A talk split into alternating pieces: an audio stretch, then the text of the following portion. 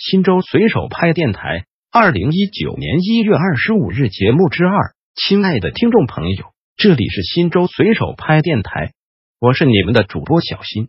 下面就由我给大家播报新州随手拍节目。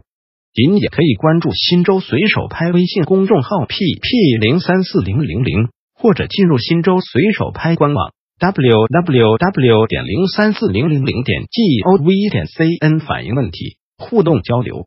一有拍有反应，瑞新装饰城南面云北水暖对面井盖松动能掉进人去，希望尽快修理。